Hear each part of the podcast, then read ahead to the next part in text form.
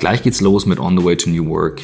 Bevor ich losstarte, ähm, kommt hier unser Werbepartner diese Woche und ihr merkt schon, ich bin am Schmunzeln. Ich lese hier das Briefing ähm, wieder wie letzte Woche von Otto Now ähm, und muss sagen, ich finde es einfach ein, geile, ein geiles Angebot. Otto Now, das ist wie kaufen eben nur besser, weil ihr könnt bei Otto Now alle Sachen, so Alltagsgegenstände, die man braucht, von Technik, Haushalt, Sportmöbel, Kaffeevollautomat, E-Bike, Designermöbel und so weiter, für einen Bruchteil des Kaufpreises mieten, statt sie zu kaufen.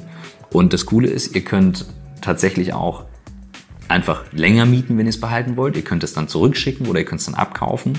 Und in diesem Mietpreis bekommt ihr eben auch einen Liefer- und Reparaturservice inklusive. Das heißt, ihr kriegt es kostenfrei geliefert und könnt damit immer die neueste Technik liefern. Also wer zum Beispiel sagt, ich fahre in Urlaub und keine Ahnung, will eine Drohne mitnehmen oder eine Kamera oder was auch immer, kann sich das für die Zeit mieten. Und das geht schon ab einem Monat ohne Mindestlaufzeit aber auch Kindermöbel zum Beispiel, die, wo man sagt, so, ah brauche ich die jetzt wirklich?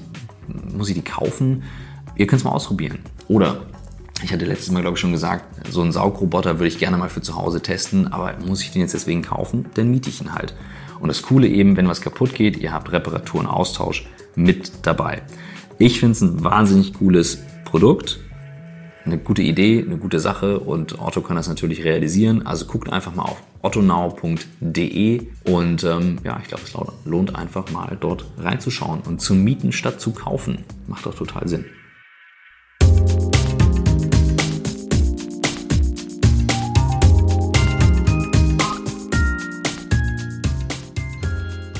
Herzlich willkommen zum On the Way to New Work Podcast. Diesmal ohne Christoph Magnussen, der ganz traurig ist, dass ich heute hier alleine sitze, ohne ihn, weil er sich so auf den Gast gefreut hat. Und mit mir Michael Trautmann. Und wir haben heute wirklich, Christoph sagt, Michael, du sagst das ja ziemlich oft. Ja, wir haben eigentlich nur besondere Gäste, aber auf dich habe ich mich ganz besonders gefreut, liebe Lena.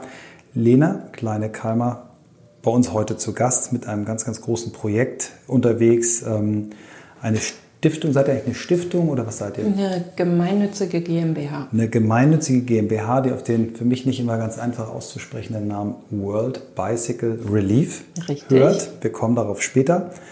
Erstmal stelle ich dir, also erstmal heiße ich dich hier ganz herzlich willkommen. Danke, danke. Und dann stelle ich dir unsere Standarderöffnungsfrage. Wie bist du eigentlich die Lena geworden, die du heute bist? Ja, ich freue mich genauso wie du, dass ich hier sein darf heute. Vielen Dank für die Einladung.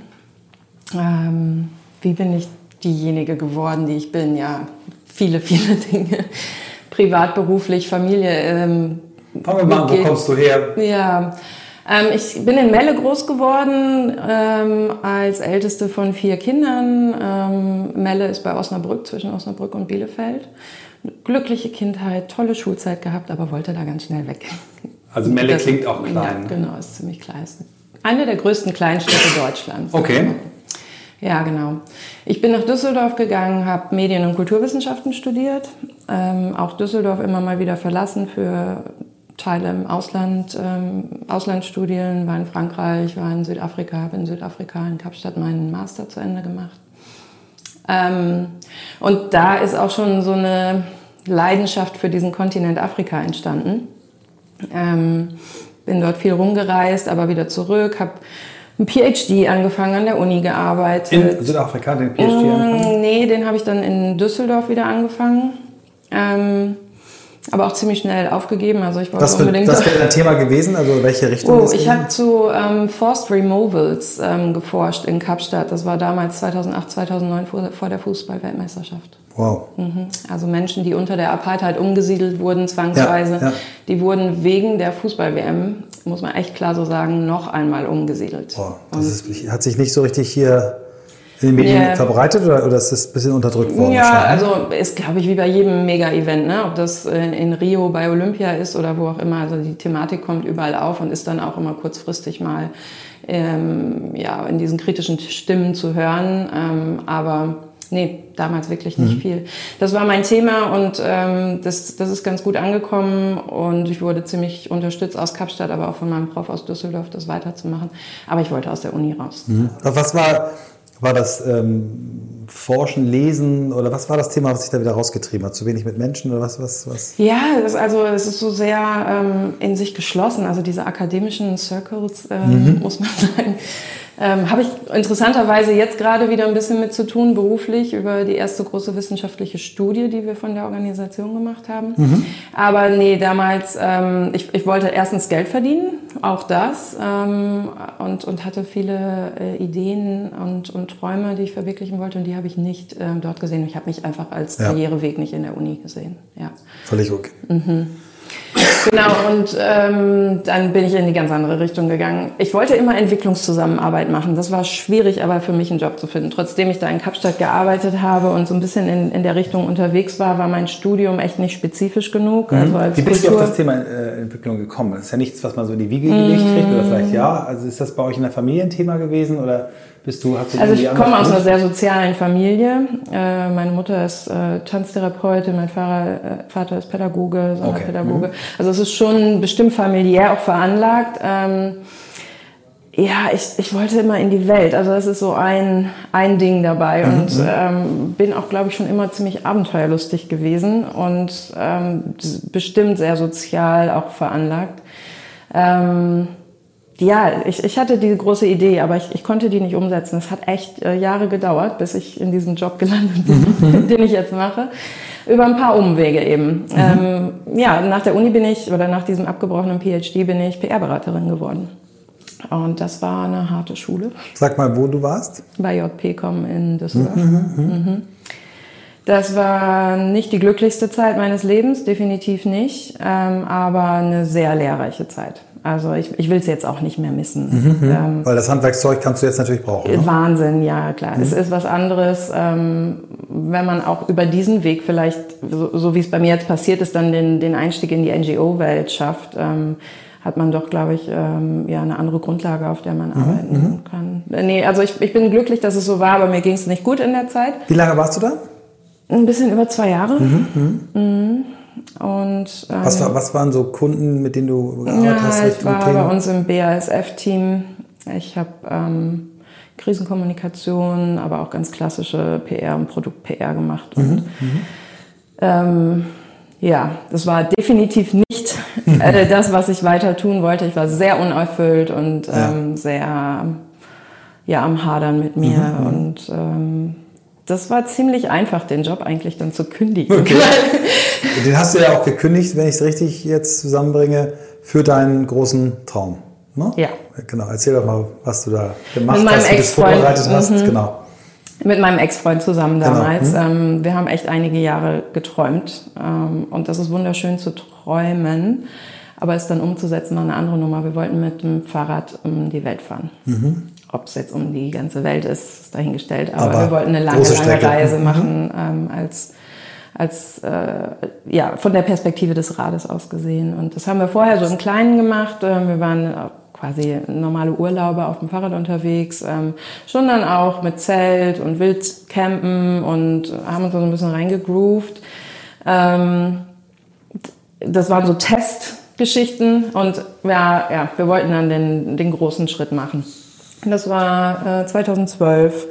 Da ähm, haben wir beide unsere Jobs gekündigt und ja, sicherlich so mehr als ein halbes Jahr uns sehr stark darauf vorbereitet. Also es war viel Arbeit. Mhm. also noch schon im Job vorbereitet oder, oder also nicht, ja, ja, nicht ja. gekündigt und dann angefangen vorzubereiten, sondern schon mhm. vorher. Ja. Mhm. ja, wir wollten es ähm, nicht nur für uns machen. Das war sicherlich das große Thema dabei. Mhm. Es sollte ähm, in der Erfüllung des Selbst, also die, die Erfüllung eines Traumes, ähm, auch äh, das Teilen mit im Vordergrund stehen. Und ähm, ich habe eben kurz erwähnt, ich habe so eine Leidenschaft für Afrika entwickelt, als ich dort viel gereist bin während des Masters.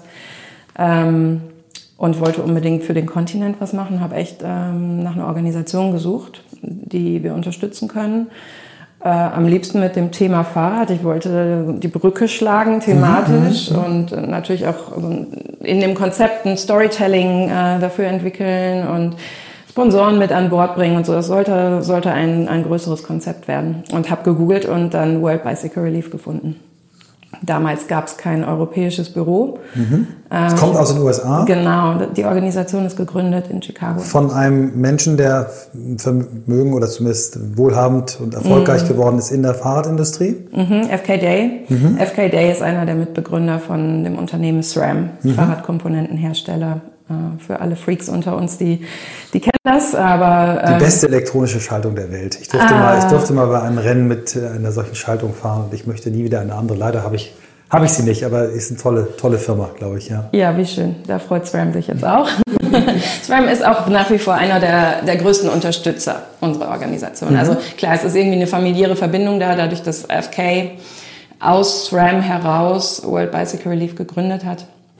Ähm, aber ja, das Unternehmen ist uns sehr verbunden. Und erzähl mal, wir machen jetzt kurz einmal, was ist, ist die Organisation genau? Dann kommen wir zur großen Reise und dann mhm. kommen wir natürlich jetzt nochmal zu deinem, zu deinem aktuellen okay. Wirken. Also was genau hat sich äh, World Bicycle Relief vorgenommen? Was ist der mhm. quasi der Insight, auf dem eure, eure NGO beruht? World Bicycle Relief hat die Vision, Menschen mit Fahrrädern zu mobilisieren in Gegenden der Welt, wo es sonst keine Transport- oder Fortbewegungsmittel gibt. Das ist unser klarer Fokus.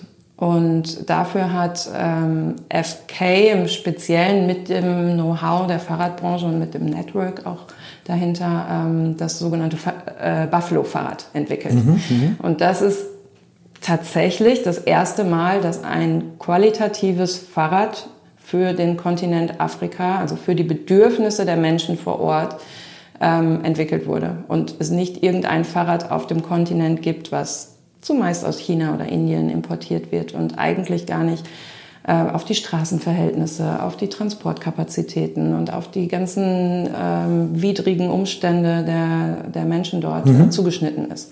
Das ist unser Buffalo-Fahrrad. Genau, und dieses Buffalo-Fahrrad, von dem wir nachher noch äh, hören, also bitte, bitte alle durchhören diesen Podcast, weil am Ende kann man sich auch noch bei einer ganz tollen Spendenaktion beteiligen. dieses Fahrrad ähm, äh, ist quasi dafür entwickelt worden. Und ihr versucht jetzt so viel wie möglich diese Fahrräder in die Gebiete zu bringen und Menschen damit auszustatten. Richtig. Genau. Und das habt ihr damals schon unterstützt mit eurer großen Reise. Habt gesagt, ihr wolltet eine Charity haben oder eine NGO ist, glaube ich, das schönere Wort als Charity, mhm. äh, weil NGO hört sich nach Arbeit an und das Internationale Hilfsorganisation. genau. Und ihr habt dann Kontakt aufgenommen und die haben wahrscheinlich sofort Hurra geschrien, haben gesagt, so ein tolles Projekt. Äh, Passt ja, muss man tatsächlich sagen. Also in der Zeit, das ist ja jetzt äh, einige Jahre her, sieben Jahre her, ähm, gab es noch nicht so viele Leute, die mit dem Fahrrad um die Welt gefahren sind. Ich, die gab es immer, aber ich habe das Gefühl, jetzt gerade ist es so ein, so ein Hype, der mhm. richtig losgeht. Also es sind echt viele Menschen unterwegs, egal wo ich gerade in der Welt bin. Ich treffe immer irgendjemand auf dem Fahrrad äh, gefühlt. Aber damals waren es noch nicht so viele und dementsprechend gab es auch noch nicht so viele Fundraiser, ähm, die äh, so eine lange Reise ähm, als Zweck oder Anlass genommen haben, mhm. um für World Bicycle Relief zu, zu fundraisen. Genau, und dann habe ich ähm, mit meinen jetzigen Kolleginnen quasi äh, angefangen, das Fundraising aufzusetzen. Und ähm, in Deutschland war es noch total neu. Auch für mich eine interessante Erfahrung damals. Ähm, manchen Menschen in meinem Umfeld musste ich auch das Wort Fundraising erstmal erklären. Was ist das? Und Spenden sammeln und wie funktioniert das? Während das ja in den USA oder in UK irgendwie jeder Marathonläufer macht ein ähm, ein Fundraising für, für seine sportliche mhm. Challenge oder ja. Also das, das Konzept war relativ neu, aber es hat echt gut geklappt. Vor allen mhm. Dingen so im Businessumfeld ging das ähm, ging das super und dann aber auch über die über die ähm, anderthalb Jahre wir waren im Endeffekt echt anderthalb Jahre. ja genau mhm.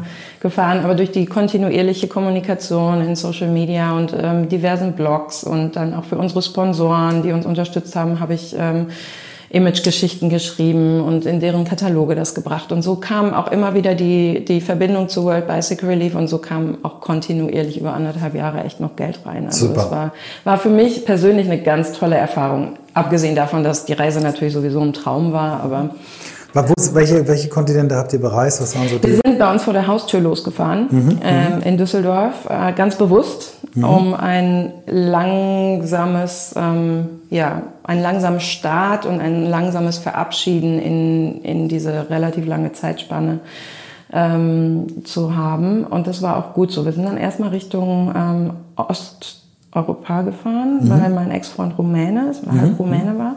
Und wir sind ähm, ja, mehr oder weniger die Flüchtlingsroute äh, von ihm zurückgefahren, die er äh, als Vierjähriger nach Deutschland gekommen ist und haben dann seine Großmutter in Rumänien besucht. Das war, war schon sehr besonders, mhm. sehr emotional, aber aus technischer Sicht ähm, zum Beispiel auch einfach super, um das Equipment kennenzulernen, um nochmal ein paar Teile zu tauschen, um auch ganz viele Kilos schon wieder nach Hause zu schicken. Das, ich brauche das alles gar nicht mehr. Genau, genau. da muss jeder einmal durch, ähm, zu erfahren, was braucht man wirklich, wie minimal kann man eigentlich unterwegs sein und, und worum geht's und dass jedes Gramm am Berg wehtut. Ähm, mhm, mhm, ja, das äh, muss man selber erfahren. Also genau, das war Europa. Äh, von Bukarest sind wir nach Mexiko geflogen. Mhm.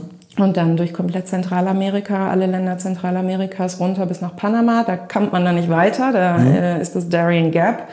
Da gibt es keine Wie viele Kilometer waren das, die Strecke? Die äh, bis dahin waren es wahrscheinlich schon so 8.000, 9.000 oder so. Was, was seid ihr so am Tag gefahren? So kann man sagen, Boah, ganz unterschiedlich. Ja. Ne? ja, es kommt total auf, darauf an, ob du auf asphaltierten Straßen fährst ja. oder auf Dirt Roads, ähm, ob Gegenwind oder nicht oder mhm. unsere Fitness oder wo, wo wir vielleicht auch ankommen wollten oder nicht mhm. oder wen man unterwegs trifft. Das ist ja das, das Geniale ne, am Fahrradreisen. Du weißt nie, was den Tag über passiert und vielleicht stehst du an irgendeiner Straßenkreuzung einmal und du lernst irgendwie die äh, interessanteste Persönlichkeit kennen und befindest dich auf einmal in einem einstündigen Gespräch und wirst nach Hause eingeladen und hast ähm, irgendwo einen Umweg, den du gar genau, nicht hast. Und, und alles, äh, die Idee vom Morgen noch überwirft sich und man endet wo ganz anders. Und also das ist echte Freiheit. Hm, Wahnsinn. Und aus dieser Sackgasse, wie seid ihr da dann wieder weggekommen oder wie seid ihr dann weiter? Daring Gap, achso, da, da mussten wir aufs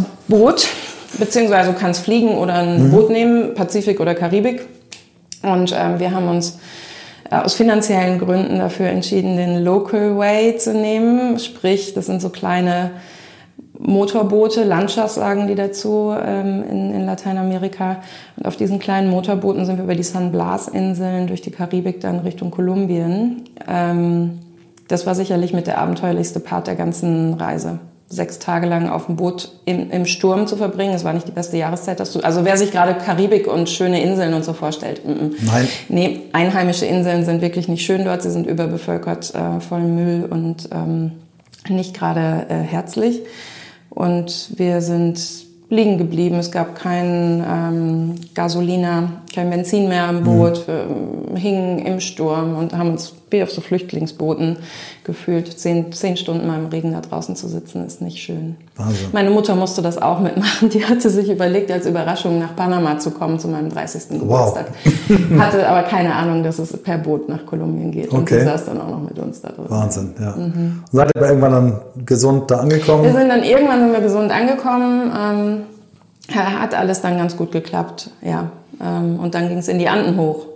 Das war dann äh, so das nächste Level, mhm. sagen wir mal, vom Fahrradfahren. Das war echt nicht vergleichbar mit allem, was wir vorher gemacht also haben. Also allein was, was die... Was, was die, die Höhen angeht. Wir ja. sind monatelang zwischen 4.000 und 5.000 Meter hochgefahren bis zu minus 20 Grad runter in abgelegene Wüstengebiete ähm, ohne, ohne Versorgung für zehn Tage. Das ist ja so, ne? wenn man sich auf so eine Reise begibt, die Grenze verschiebt sich immer weiter nach hinten. Was man mhm. denkt, was möglich ist zu Anfang, ist was ganz anderes nach neun Monaten Leben auf dem Fahrrad, was du denkst, was mhm. dann möglich ist. Und mhm. es ist auch immer wieder ähm, der Bedarf nach dem nächsten Abenteuer da. Und es ist schwer zu toppen irgendwann. Mhm. Also das, das sind so Erfahrungen, ähm, die sich auch nochmal anders anfühlen, ref, äh, reflektiert betrachtet oder mhm. retrospektiv betrachtet, ähm, die mir oft auch erst im Nachhinein bewusst geworden sind, warum mhm. wir viele Entscheidungen getroffen haben, dass es immer mehr sein musste und mhm. immer weiter und höher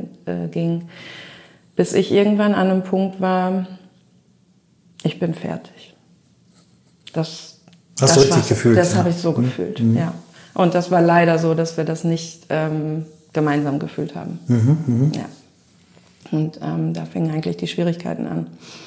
Und dann habt ihr, ab, habt ihr abgebrochen oder du hast noch länger durchgehalten? Nee, ja, nee, das ging dann noch ein paar Monate und ähm, wir haben mehrmals versucht, die Anden zu verlassen und es tat immer so sehr im Herzen weh, dass wir wieder umgedreht sind auf dem Weg nach Buenos Aires mit dem Blick nach hinten in die Berge. Und, nein, wir wollen noch mal, noch mal rüber nach Chile.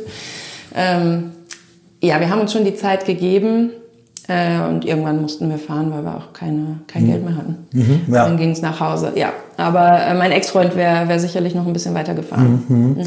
Und was, was, vielleicht erzählst du mal so, was für, was für Unternehmen haben euch unterstützt? Also was für Sponsoren hattet ihr? Was habt ihr, ich, Männer wollen ja immer so Zahlen hören. Was habt ihr, was habt ihr für World Bicycle Relief? Was konntet ihr einsammeln? Was, wie haben ja. sich eure Freunde beteiligt? Wie, Wie haben die das wahrgenommen? Wie, erzähl mal so ein bisschen, wie sich das so angefühlt hat, weil das, mhm. du hast gesagt, wir sind noch mehr, wir sind mehrere Monate so zwischen 4.000 und 5.000 Meter. Das wird sich jetzt für, für jemanden, der vielleicht mal auf 4.000 Meter Skilaufen war, mhm. das schon cool fand, extrem ambitioniert, anstrengend, aber auch karg. Mhm. Ähm, ist es auch. Es ist sehr zehrend und sehr anstrengend ähm, sicherlich gewesen, aber gleichzeitig ist, glaube ich, auch das Leiden so, so eng mit der ähm, mit einer unglaublichen Befreiung von, von anderen Dingen zu, hängt, hängt zusammen, ja. Also da, da, diese extremen Gefühle, die treffen sich dann irgendwo zwischen 4.000 und 5.000 Metern nämlich. Mhm. Das, ähm, Ihr wart ja wahrscheinlich auch tagelang dann äh, nicht an irgendwelche mhm. Netze, Mobilfunknetze. Ja, tatsächlich. Also ne, wir waren ja auch damals noch vollkommen ohne Smartphone unterwegs. Ja, ja. Und äh, diese, diese Wüstentour, das ist die äh, Ruta de las Lagunas zwischen Bolivien und ähm, Chile, die eben auf 4.000, 5.000 Meter ist, wo auch einfach keine Versorgung ist. Da haben wir über 30 Kilogramm Essen auch mitgeschleppt, noch zusätzlich auf dem Fahrrad. Wir wussten, dass es ein paar Wasserstellen gibt. Aber ja, also das würde ich jetzt auch gerade nicht mehr so machen, muss ich sagen.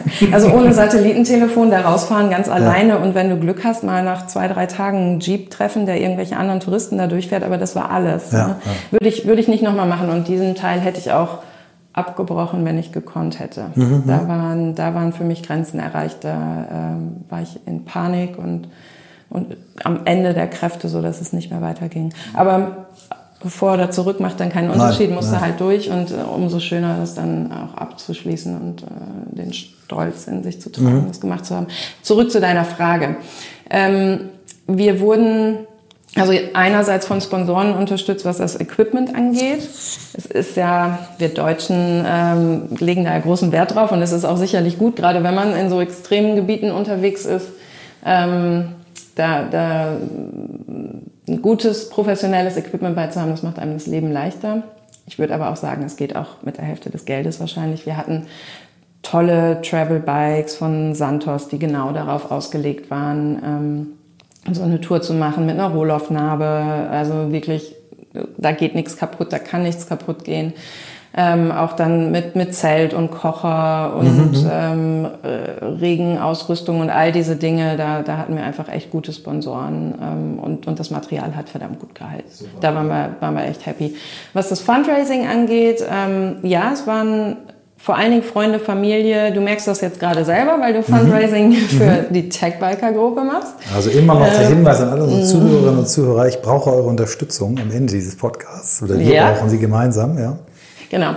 Ähm, das ist Freunde, Familie, Business-Kontakte. Ähm, für die ist das ja auch oft einfacher. Ne? Wenn man eine schöne Spendenquittung kriegt, dann, dann ist das auch einfacher zu geben. Wir haben über die ganze Zeit... Ähm, ich glaube, im Endeffekt war es irgendwas bei 5.500 ja, Euro oder sowas ähm, gefundraised. Toll. Und die schönsten Erfahrungen waren dabei, aber ehrlich gesagt, nicht jetzt eine 500 Euro Spende von deinem ehemaligen Arbeitgeber zu bekommen, sondern in Argentinien in einer Kirche zu schlafen, mit Kindern zu spielen, den argentinischen Kindern von Kindern in Afrika zu erzählen, die nicht zur Schule gehen können, weil sie zehn Kilometer weit laufen müssen und die mit ihrem Taschengeld aus Argentinien ankommen und sagen, ich möchte das für die Kinder in Afrika spenden. Oh nein, das ist ja unfassbar. Das sind, das, das sind die Momente, die so richtig tief gehen, ja. wo du denkst, so wow, jeder, jeder so wie er kann, ne? aber wenn, wenn man die Verbindung über das Herz und über die Leidenschaft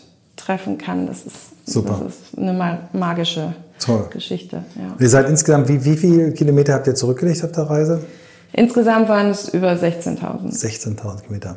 Ja. Und ähm, ist bei dir äh, auf der Reise dieser, dieser Wunsch entstanden, dann äh, für World Bicycle Relief zu arbeiten? Oder wie ist, wie ist das, als ihr zu Hause war, wie ist das passiert? Mhm. Also der ganz, ganz klare Wunsch ähm, für eine Organisation und ähm, Sinn erfüllt zu arbeiten, den hatte ich vorher. Und deswegen mhm. habe ich auch den ähm, PR-Job gekündigt. Mhm weil, weil es mir damit wirklich sehr schlecht ging. Und ich, das war schon mein Ziel. Ich wollte ganz anders arbeiten danach. Ich wollte auch mein Leben komplett verändern. Ich wollte einen kompletten Cut machen, habe ich auch gemacht.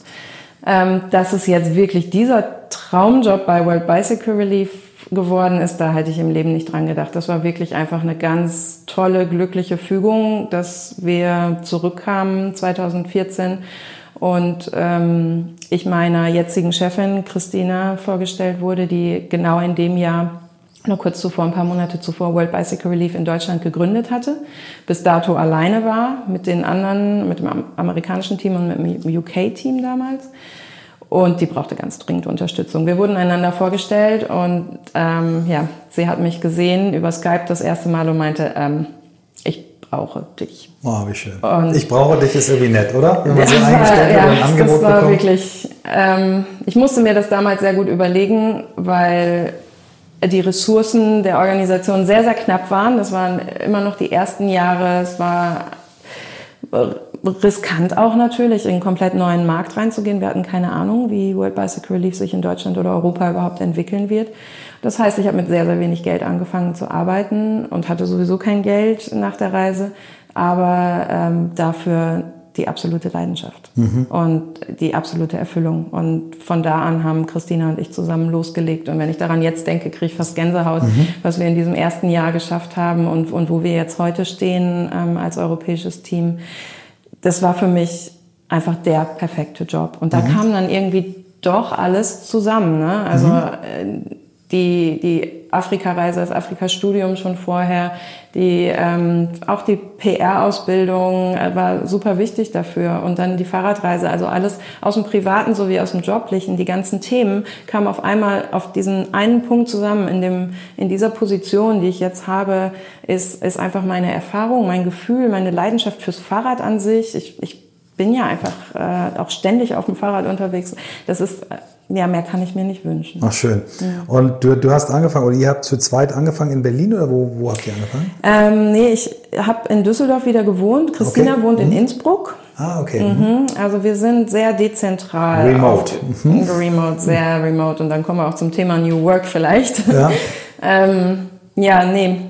Äh, ich bin jetzt mittlerweile in Berlin, ähm, dann aus Düsseldorf nach Berlin gezogen. Das macht sehr viel Sinn, dass ich aus Berlin arbeite, dass wir zumindest eine Person dort haben. Ähm, dann, und wo machst du das von zu Hause oder sitzt du irgendwo in einem Coworking Space? Oder? Ich bin ähm, Member Teil, äh, vom, vom Impact Hub. Oh. Weiß nicht. Sagt dir das ja, was? Ja, sagt mir was. Aber mhm. erzähl mal ruhig, weil vielleicht ja, kennt es nicht jeder. Ja, also Impact Hub ist ähm, ein globales Netzwerk einerseits von ähm, ja, nachhaltig und, und äh, impactful, sage ich jetzt, wirkungsvoll arbeitenden Menschen, ähm, aber eben auch ein Coworking.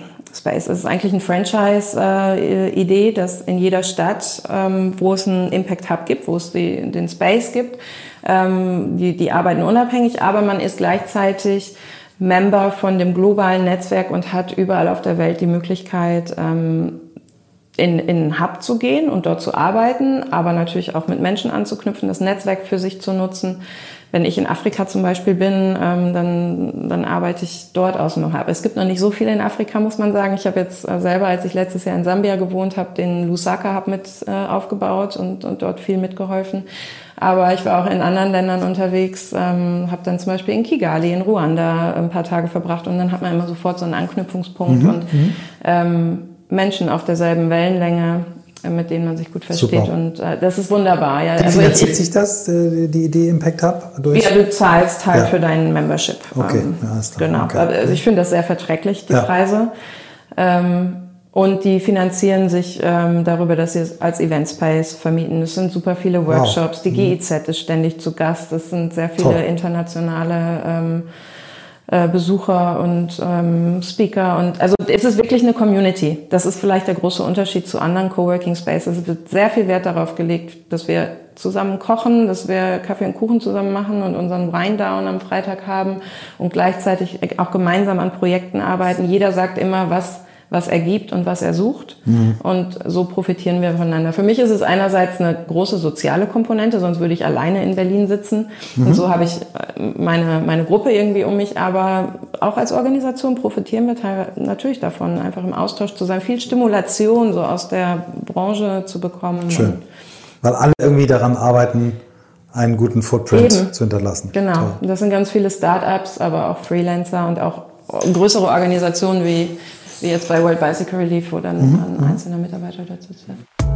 Und hier kommt die ganz kurze Werbeunterbrechung. Es geht dieses Mal um Michaels High Rocks. Was ist das? Ihr habt es schon mal gehört. Michael ist ein Teil des Teams von Hyrox, die einen neuen Sport entwickelt haben. Ähm, wer den noch nicht kennt, ich versuche es mal zu beschreiben. Ich war dort, ich habe für Michael eine kleine Doku über das Ganze gedreht. Das ist ziemlich cool, wirklich ziemlich cool. Ähm, stellt euch vor, eine riesige Halle. Dort wird ein gigantisches Zirkeltraining aufgebaut. Und eigentlich ist es, kann man sagen, CrossFit in sehr gesund und sehr cool, denn Anders als beim CrossFit habt ihr beim Hyrox die Möglichkeit, es sind Laufparcours mit eingebaut. Das heißt, ihr macht acht verschiedene Übungen und vorher lauft ihr immer 1000 Meter. 1000 Meter laufen, eine Übung. 1000 Meter laufen, eine Übung. Und da sind Sachen dabei wie dann ähm, Skiergometer, ähm, 1000 Meter Rudern, ähm, Burpees und so weiter. Man muss schon wirklich fit sein, aber man läuft quasi gegen seine eigene Zeit mit sehr vielen Leuten. Die Stimmung in der Halle ist extrem cool. Wenn ihr wollt, am 11.06. veröffentlichen wir diesen Film auf YouTube. Ähm, da könnt ihr dann eben das erste Mal Hyrox in, in live sehen. Einfach YouTube ähm, bei mir im Channel, Christoph Magnussen. Und ähm, da seht ihr dann mal live, wie das ist. Und ihr habt die Möglichkeit, euch für die nächsten Events anzumelden. Dort sind welche in Miami, findet Hyrox jetzt statt, in Berlin demnächst. Also es gibt auch etliche Events in Deutschland, geht mal auf die Seite, die jetzt anstehen, wo man sich dann wirklich anmelden und dann mitmachen kann. Macht wahnsinnig viel Spaß und ähm, es lohnt sich, da mal drauf zu schauen. So, und jetzt, bevor ich zu viel laber, viel Spaß mit dem Rest der Folge. Wenn wir jetzt nochmal auf, auf die Organisation World Bicycle Relief kommen, wie, wie groß seid ihr mittlerweile, wie viele Menschen und, und wie mm. organisiert ihr euch? Wie ja. arbeitet ihr? Was für Tools nutzt ihr? Also wir haben unser Headquarter in Chicago sitzen, mhm. da wurde die Organisation 2005 gegründet. Ähm, dann sind 2013, 2014 England, Deutschland dazugekommen. Letztes Jahr haben wir die Schweiz gegründet, haben ein kleines Büro in Genf ähm, und Australien. Ähm, und dann die Programmbüros äh, vor Ort in den afrikanischen Ländern. Mhm. Also es geht komplett um Afrika im Moment. Das Jein, wir sind äh, auf dem Weg, auch ähm, auf anderen Kontinenten aktiv mhm. zu sein. Wir mhm. hatten auch schon mal einzelne Projekte, die aber so sehr in sich geschlossen waren und mit Corporate Partnern gemacht wurden in Südostasien, in mhm. einigen Ländern. Das mhm. ist abgeschlossen, da sind wir jetzt nicht mehr. Fokus ganz, ganz klar auf Subsahara-Afrika mhm. und wir sind aber auch dabei, äh, in einem Land auf dem südamerikanischen Kontinent zu gründen gerade. Wow, ja, das wird Kolumbien sein. Super, ja. wow. Mhm. Mhm. Aber genau, also Fokus Afrika. Ähm, wir haben Büros in Kenia, Malawi, Simbabwe und Sambia. Mhm. Äh, Sambia ist sicherlich unser größtes Land, da fahren am meisten von den Fahrrädern rum. Ähm, ich habe irgendwie gelesen, ihr habt schon zwei, über 285.000 Fahrräder. Oh, noch weitaus mehr. Wir steuern auf die halbe Million Nein, zu dieses wow, Jahr. dann müsst ihr mal euren Wiki, Wikipedia, muss mal jemand oh. euren Wikipedia. Äh, der, am besten der Kommunikationsbeauftragte. ja. Also fast eine halbe Million. Ja, ja genau. Aber erzähl nochmal, mit wie vielen Menschen macht ihr das? Ich, ich stelle immer drei Fragen gleichzeitig, sorry. Mm, ja, genau. Ähm, festangestellt bei uns, äh, also auf der Fundraising-Seite, dann genauso wie in den ähm, Programmbüros vor Ort, äh, sind wir, ich so circa 80. Es tut sich gerade ziemlich viel in vielen Teams, deswegen nagel mich nicht auf den ja, äh, Plus-Minus fest. Aber, aber darüber hinaus stellen wir ja auch in den ähm, afrikanischen Ländern vor Ort Montage ähm, Arbeiter an, Arbeiter und Arbeiterinnen. Die also die Fahrräder instand halten? Genau, die, Monta die die Montage vor Ort von den Fahrrädern machen. Also unsere Ach, die werden sogar dort gebaut? Die werden dort zusammengebaut, genau. Produktion ist immer noch in Taiwan, China, Südostasien. Da ist auch unser Produktteam. Ähm, langfristig schauen wir da rein, auch eine Produktion in Afrika aufzubauen. Das ist auf jeden Fall eines unserer Ziele, um den Kreis dort zu schließen. Dann, dann wären wir bei echter Entwicklung angekommen. Ist ist es schwer, es ist ja. sehr schwer. Aber so ist, ist der aktuelle ähm, ähm, Laufteile kommen aus Südostasien, werden in vier afrikanischen Ländern zusammengebaut, dort eben von, von den äh, Montagearbeitern und das sind nochmal, ich glaube, so um die 60 oder so, die auf die 80 draufkommen. Und damit haben wir für Menschen vor Ort, die ganz oft noch nie festangestellt waren, die noch nie Steuern gezahlt haben in ihrem Leben, so weiter, eine Ausbildung ähm, und, und einen echten Job kreiert.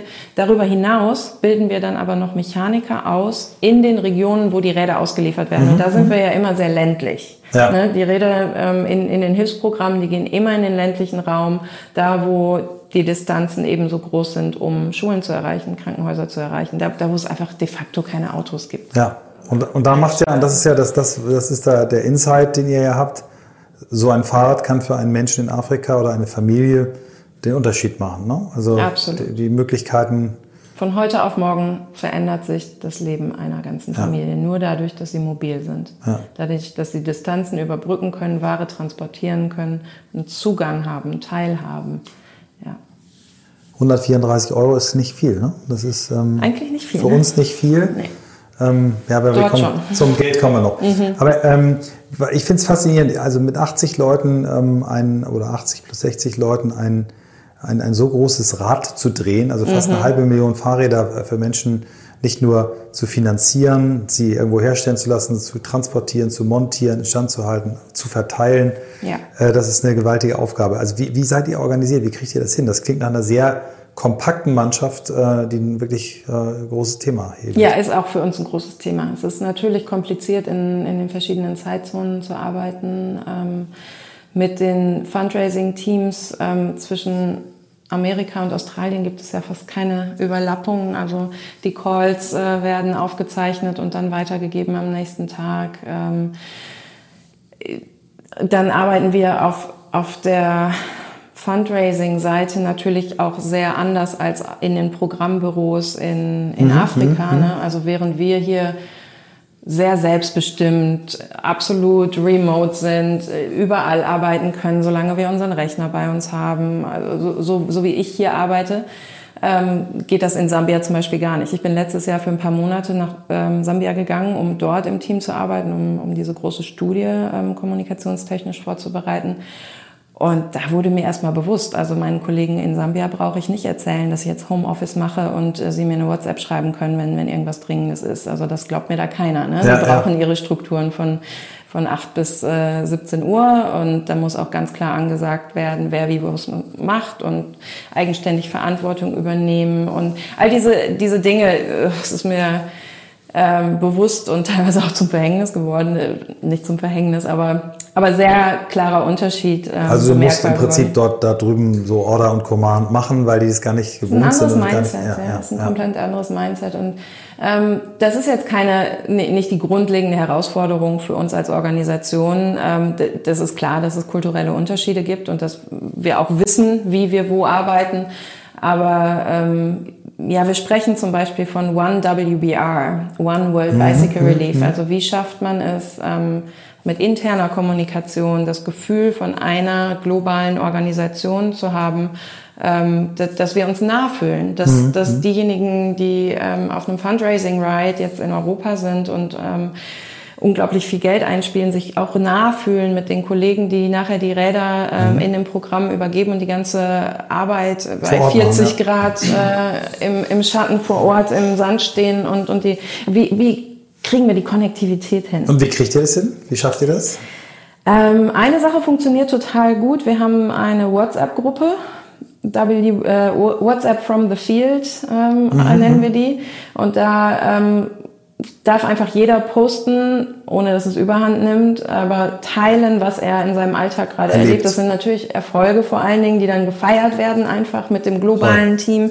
Und da macht es uns natürlich äh, heutzutage ähm, die, die Technologien einfach ja so wunderbar einfach, dass, mhm. ähm, dass wir kurz mal ein Video reinstellen können. Ja. Oder, da, hier ist das passiert oder hier ist der große Sale gerade passiert oder da ähm, ist der Ride. Oder wir, wir haben einen Global Summit im Jahr, wir treffen uns im Januar in Chicago, nicht mit den ganzen afrikanischen Teams, also natürlich, es ist einfach ein großer Kostenfaktor Klar, auch dabei. Ihr wollt das Geld ja möglichst. Äh genau, es muss immer effektiv eingesetzt werden, aber die Fundraising-Teams treffen sich einmal im Jahr und verbringen eine komplette Woche zusammen. Das ist super wichtig, ähm, um, um die Zeit zusammen zu haben, um sich auf persönlicher Ebene auch besser kennenzulernen und dann ähm, ja, so die Jahresplanung durchzugehen. Ähm, und das machen die Afrikaner aber auch unter sich. Da mhm, gibt es dann den mhm. Africa Summit. Super. Ähm, das, das hilft, ja.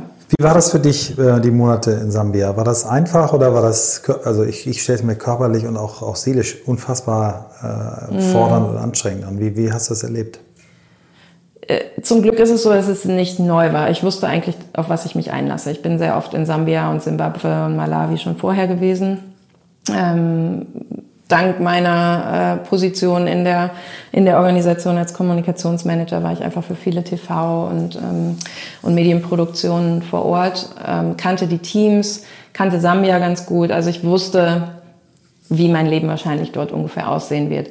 was sich beruflich dann an Herausforderungen dort bildete, das konnte ich natürlich nicht absehen. Das, das war ja eine ganz tolle, lehrreiche Zeit, super intensiv, ähm, mit viel Zeit auch im, im Busch, in den Gemeinden, in den Dörfern, mit den Menschen, was, ähm, was mir ja immer ganz viel gibt. Also ich brauche das auch als, ähm, als Charakter oder in meiner äh, Funktion irgendwie ähm, sehr stark. Ich, ich möchte diesen Kontakt auch haben. Aber andererseits ist es natürlich auch ähm, hart. Das sind harte Realitäten, in die mhm. man da reinguckt. Und du sprichst mit Mädchen, die Traumaerfahrungen haben und äh, diese, diese Lebenswelten, die für so viele dort ganz normal sind, ähm, das muss man, muss man natürlich auch verarbeiten und es braucht Zeit. Und ähm, ja, ich, interessanterweise ein, ähm, ein besonderer Mensch, der letztes Jahr in mein Leben getreten ist, der hat mir gesagt, bevor ich nach Sambia gegangen bin, pass auf dein Licht auf, Lena. Hm. Du bist, du hast eine dieser größten Lebenskerzen, die, die ich kenne. Und mhm. du strahlst so sehr für deinen Beruf, für all das, was du dort reingibst. Pass darauf auf und behalte mich, es dir. Und dass du mich nicht, verbrennst. Mhm.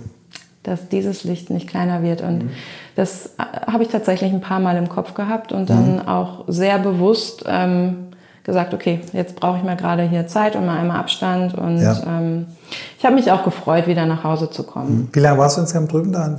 Ich war vier Monate insgesamt in, in Afrika und jetzt gerade wieder einen Monat. Also ich bin gerade vor zwei Tagen zurückgekommen. Und wie lebst du dann da? In einem Hotel oder nee, im ähm, Zelt? Oder Zelten könnte ich auch. Ja? Ähm, Würde mir auch gut gefallen. Aber mh, mm, nee, also jetzt in der, in der langen Zeit habe ich in einem ähm, sogenannten Shared House gelebt, mit mhm. anderen Expats zusammen, okay, die wir für eine bestimmte Zeit dort mhm. waren. Und das war, war wirklich toll. Es war so ein ganz einfaches, aber großes Kolonialhaus, ein altes, tolles Haus und mit so einem ganz alten Pool vor der, vor der Tür und in einer in einer guten Wohngegend. Also der deutsche Botschafter war mein Nachbar. Das, das war, also da, da achten die schon drauf. Ne? Es geht fast gar nicht anders, als Weißer dorthin zu kommen und ähm, ähm, ja, so ein paar Regeln halt nicht zu befolgen. Mhm. Ich kenne das schon aus, aus Südafrika und Kapstadt, da habe ich auch anders gelebt damals und war viel in Townships und so unterwegs für meinen Research, aber ähm, das, das, war jetzt schon auch wichtig, so ein bisschen die, die mhm. Trennung dann zu haben. Was, was ist das, was dich so an Afrika fasziniert? Kannst du das in Worte fassen oder ist das schwer zu beschreiben? Pure Freude. Einfach die, das, das Herz liegt liegt nicht so verdeckt wie bei uns. Bei den Menschen. Mhm. Ja. Mhm. Es, es, es ist total normal, einfach mal kurz aufzustehen und zu tanzen, wenn einem danach ist. Mhm. Es ist Lebensfreude, die ähm, daher kommt, dass sie sich keine Gedanken machen können, groß, was sie verlieren können, glaube ich. Also, so einfach in den, von Tag zu Tag leben setzt so viel frei. Ja, im Jetzt, im, im, im Jetzt, Im zu, Jetzt sein. zu sein. Mhm. Ja. Und das, das ist uns verloren gegangen, denke ich oft. Wir hatten äh, den Benny Adlon von Viva Con Aqua, ähm, mhm. eine Hamburger äh, NGO, die sich auch sehr stark für, für Afrika einsetzt, für das Thema Wasser. Den, ja. den hatten, hatte ich auch im Podcast und der hat, also ich kannte die Energie, die ich gerade hier spüren konnte, das ja. war fast deckungsgleich, als er davon erzählte, wie, was mhm. das Land oder der Kontinent bedeutet, ähm, wie, viel, wie viel er da bekommt auch. Ja, ja. ja. Ähm, die, die Arbeit jetzt, die, ja dein, dein, dein Kerngeschäft ist, Fundraising ist ja dein Hauptgeschäft. Wie, wie muss ich mir das vorstellen? Schreibst du E-Mails, telefonierst du Leute an? Wie, was sind so deine, deine Tools, die du nutzt, um, um, äh, mhm. um an Geld zu kommen? Also sind es eher ganz Firmen, private ja, Leute? Ähm, ganz unterschiedlich. Ja. Also ähm, wir, ich habe kurz ähm, eben erzählt, dass Christina und ich gemeinsam angefangen haben, in, in Deutschland und Europa zu arbeiten. Und in der Zeit haben wir tatsächlich zu zweit alles gemacht, wie das eben so ein Startup macht. Ne? Da habe ich auch selber noch Spendenquittungen geschrieben und einfach ähm, viel über World Bicycle Relief erzählt, vor allen Dingen ähm, in der Fahrradszene. Das ist erstmal so der ganz einfache Zugang. Ne? Also Fahrrad Low hanging fruits, ja. Richtig. Mhm. Ähm, und da kannte man uns dann irgendwann ganz gut. Ähm, und ähm, wir haben Events, äh, Rides, äh, was auch immer gemacht.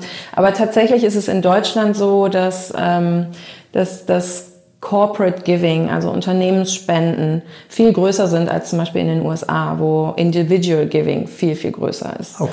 Also mhm. wir sind hier einfach, wir haben eine andere Gebermentalität in Deutschland im Speziellen, aber auch in Europa, glaube ich. Und es ist ähm, viel mehr ja, über CSR-Strukturen in, in Unternehmen verhaftet, ähm, als dass es in, in den USA ist. Und dadurch, dass wir ja auch andere Steuern zahlen in Deutschland, ähm, auch, auch viel ähm, das Geben schon, schon mit integriert ist, was in Amerika anders funktioniert, wo einfach Charity einen ganz anderen Stellenwert hat und jeder privat einfach für diverse Geschichten mhm. gibt. Mhm. In Deutschland ähm, muss man schon sagen, die Leute überlegen sich sehr viel genauer, mhm. für was sie spenden, möchten auch gerne die Zahlen sehen und den Finanzreport und so. Und ich bin genauso ähm, und, und brauche auch einmal quasi das, das äh, Outcome und, und den Impact möchte ich einmal sehen, bevor ich mich dafür entscheide. Aber das, das ist so der Unterschied. Und dementsprechend ist es für uns hier in unserem Fundraising-Markt in Deutschland fast 50-50. Also wir haben circa 50 Prozent ähm, Privatspenden und 50 Prozent mhm. Unternehmen. Und da ist auch wirklich alles dabei. Ne? Das kann so die Espresso-Bar äh, von der nächsten Ecke sein, die einfach pro Kaffee ein paar Cent irgendwo reinwerfen. Aber es sind auch echt große Unternehmen, viel auch aus der Mobilitätsbranche so. Mhm. Ich meine, mhm. da haben wir ja hier einen dankbaren Markt in Deutschland durch die Automobilbranche, wo einfach viel Geld vorhanden ist. Und da haben wir ein paar ganz, ganz tolle große Partner, wo andere Summen fließen. Ja, ja schön. Mhm. Wir kommen jetzt mal auf das Projekt, was wir, oder ich darf jetzt mal als Rookie teilnehmen, das erste Mal. Letztes Mal war ich verletzt, konnte nicht. Ähm, hatte einen Fahrradunfall, du erinnerst dich dunkel. Oh ja, das war ähm, hart. Diesmal fahre ich das erste Mal mit Tech Bikers. Was ist Tech Bikers? Und was hat Tech Bikers mit World Bicycle Relief zu tun? Mhm es ist eine ganz tolle Beziehung geworden. Vielleicht ist ja, so das vorneweg. Ja, es ist wirklich eine, eine äh, wunderbare und vor allen Dingen effektive, wirkungsvolle Beziehung geworden.